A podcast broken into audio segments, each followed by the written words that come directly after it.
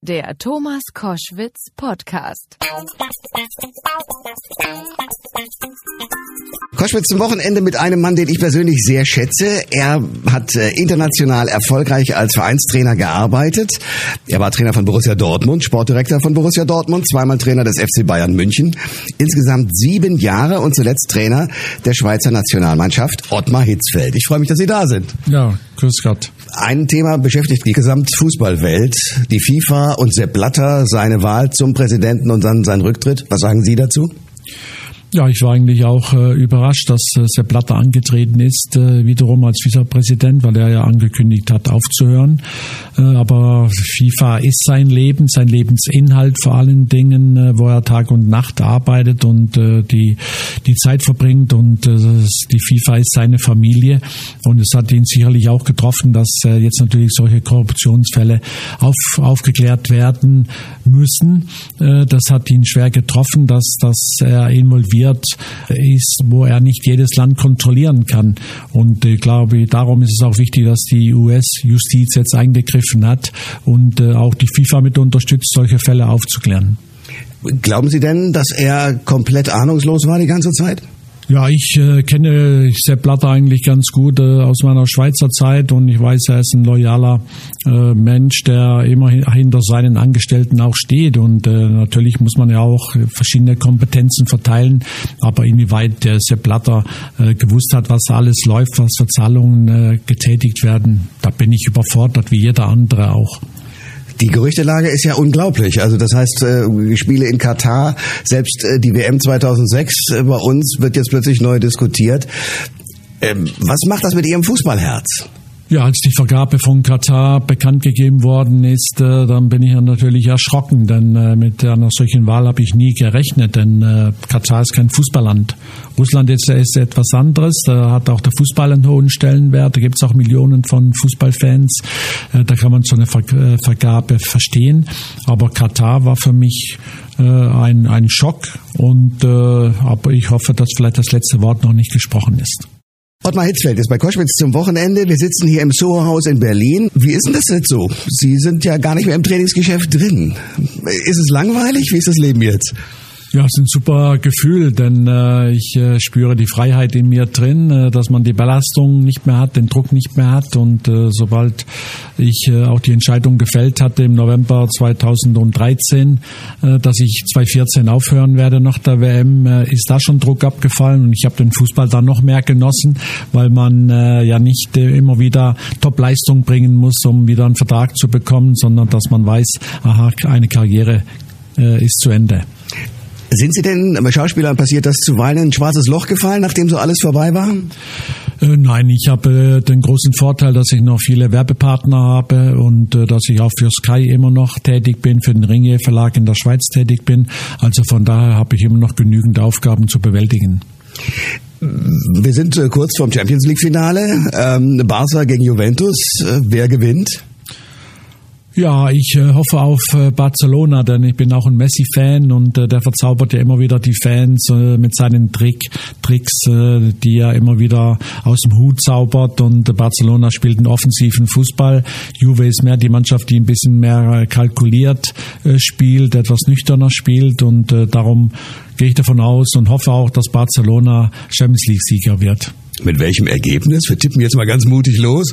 Ja, ich tippe auf 2 zu 1 äh, für Barcelona. Wenn man sich die Trainerlandschaft anschaut, also Sie sind äh, sozusagen auch zusammen mit Jupp Heinkes die alte Liga, sage ich einfach mal. Sie waren, sagen wir mal, zusammen mit Heinkes so die Liga, die auch relativ entspannt war. Wenn ich mir jetzt Pep Guardiola anschaue oder auch Tuchel, das sind ja eigentlich Nerds, oder?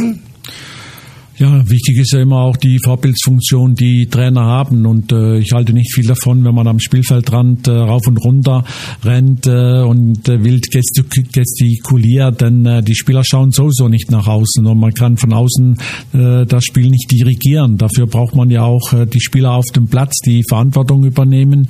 Aber ja, das ist vielleicht auch eine Abreagierung der eigenen Nervosität, wenn man draußen nervös hin und her läuft. Jürgen Klopp ist ein Phänomen. Woran ist der gescheitert? Jürgen Klopp äh, hat hervorragende Arbeit geleistet bei Borussia Dortmund. Er hat äh, viele Titel geholt, er hat äh, auch einen fantastischen Fußball spielen lassen. Viele ausländische Trainer sind auch nach Deutschland gekommen, haben Jürgen Klopp bei der Arbeit zugeschaut, weil er eben so einen offensiven Stil geprägt hat mit Borussia Dortmund. Und wenn man viele Jahre bei einem Club ist, äh, dann, dann ist es nicht so einfach, immer wieder sich neu zu erfinden. Und äh, man nützt sich immer auch ein bisschen ab. Und ich glaube, sechs Jahre Bundesliga Trainer, wie ich es gemacht habe, war eine lange Zeit bei Dortmund, bei Bayern am Stück und sieben Jahre Jürgen Klopp. Das ist eine unglaublich lange Zeit und von daher ist es immer wieder nötig, auch sich eine Auszeit zu nehmen, um sich wieder zu regenerieren. Erklären Sie einem Laien wie mir doch mal, was nutzt sich ab? Die Strenge, glaubt der Spieler Ihnen nicht mehr? Was, was, was geht verloren?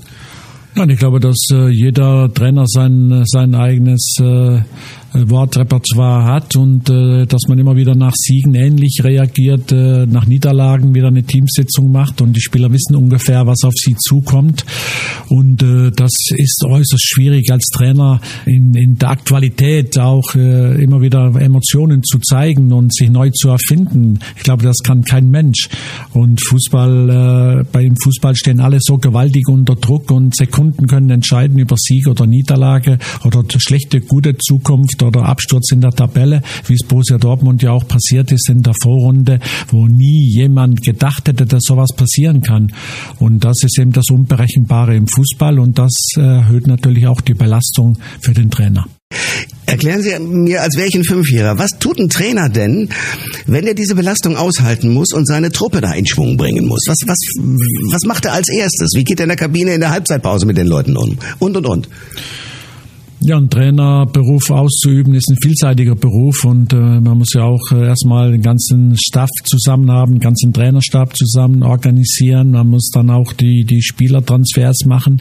Äh, die Transfers waren früher nur in der Sommerpause, heute kann man auch unterm Jahr die Spieler verpflichten. Also es ist ein permanenter Prozess, wo man sich beschäftigen muss mit, mit äh, dem ausländischen oder inländischen Markt. Und äh, dann kommt natürlich auch hinzu, dass der Trainer nicht nur die Arbeit hat unter der Woche, sondern dass er auch noch die 90 Minuten Spiel hat. Und 90 Minuten entscheiden über die Zukunft, über, über, darüber, ob man in Ruhe weiterarbeiten kann, ob da das Wasser plötzlich am Hals steht, ob die Presse plötzlich aggressiv wird. Das kann man alles nicht so stark beeinflussen, sondern das hängt immer oder meistens, ja, fast immer vom Ergebnis ab. Sie kennen die Innensicht des FC Bayern. Pep Guardiola äh, hat jetzt sozusagen erst das Duo und jetzt das Single nur geschafft. Das ist ja fast schon die Stelle, wo man wahrscheinlich bei Bayern eigentlich ausgemustert wird, oder? Äh, Pep Guardiola hat sicherlich großartige Arbeit geleistet äh, bei Bayern München. Es ist immer schwierig, wenn man das Triple gewonnen hat und dann kommt der nächste Trainer und der soll das wieder schaffen. Ja. Und äh, Bayern München hat es einmal geschafft, glaube ich, in der Geschichte, äh, das Triple zu holen und äh, das war mit Jupp Heynckes und Pep Guardiola hat ja dann das Double geholt. Das war auch eine großartige Leistung im ersten Jahr, hat auch den Stil von Bayern München äh, umgestaltet. Bayern hat viel mehr Ballbesitz. Bayern äh, ist auch viel kompakter geworden und kreativer geworden. Und jetzt hat man in Anführungszeichen nur die deutsche Meisterschaft geholt. Aber das muss man auch anerkennen.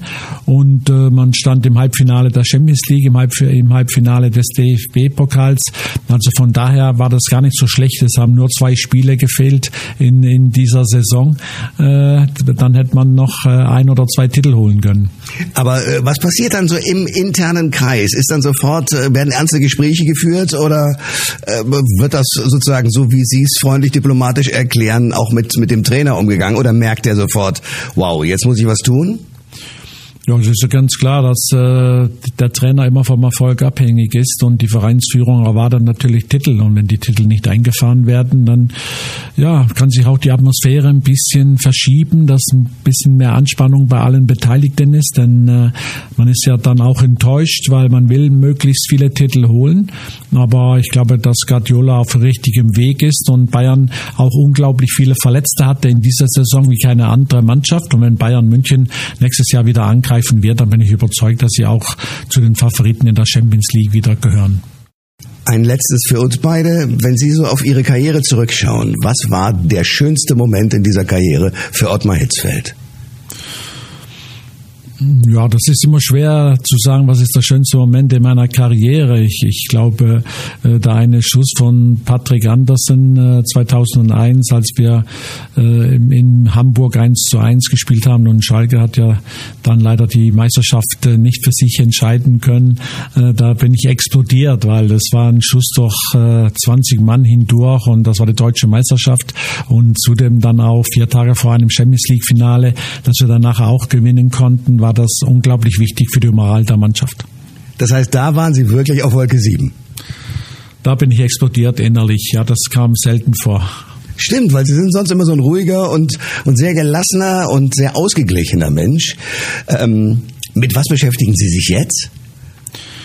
Ja, ich habe nach wie vor vier Werbepartner und bin viel unterwegs, habe viele Talks und äh, Referate, die ich halten werde. Dann bin ich für Sky immer noch tätig, habe 15 Sendungen, wo ich mich auch intensiv damit beschäftigen muss.